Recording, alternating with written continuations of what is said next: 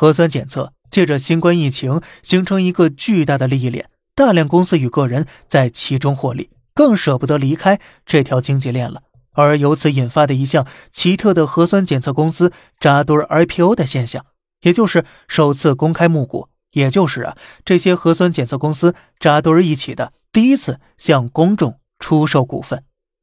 说到这里。重点来了，大量的各色人等正准备靠着这波疫情产生的经济链大发奇财，从而产生了许多诡异现象。二零二二年，共有五家核酸检测企业 IPO 过会。IPO 过会呢，是一种专业术语，首次公开募股。公司申请上市发行股票，需要向证监会申请提出 IPO 申请。如果定期会议上审核通过了，那么这个公司便可发行股票；如果不能，那么就不能上市了。便不能进行股票市场融资，也就是不能捞更多的钱了。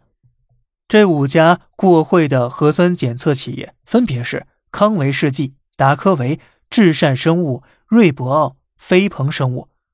这里头的达科维公司经营核酸检测管，二零一九年至二零二一年主营收入分别为四点三亿元、六亿元、八亿元。二零二零年和二零二一年净利润分别增长百分之四百八十八和百分之二十七。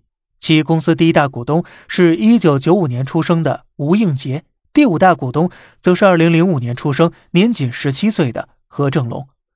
但是，所有依赖疫情产业链的公司，其盈利的可持续性都是受到市场怀疑的。尤其是近段时间呢，中国防疫政策可能发生改变的当下。快速通过 IPO 上市捞钱是这些公司急中又急的事情，因为一旦疫情发生变化，这些公司就会永远失去了上市机会。而今天更新的节目的主角，已拥有四十六家子公司和三十一个实验室的核子基因，在二零二二年上半年就已启动 IPO 准备上市了，所以不难理解为什么核子基因突然在那么短时间内注册几十家公司。也在公开场合宣传承担四亿人的检测，做大流水，高调宣传，都是为了一个目的：上市。错过疫情这个时间点，以后这种机会极大概率不会再来了，营业额和利润都会狂跌的。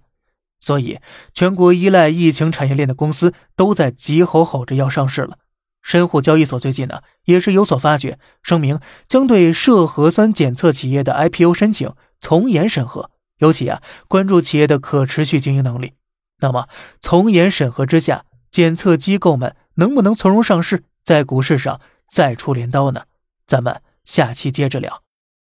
好了，这里是小胖侃大山，每天早上七点与你分享一些这世上发生的事儿。观点来自网络，咱们下期再见，拜拜。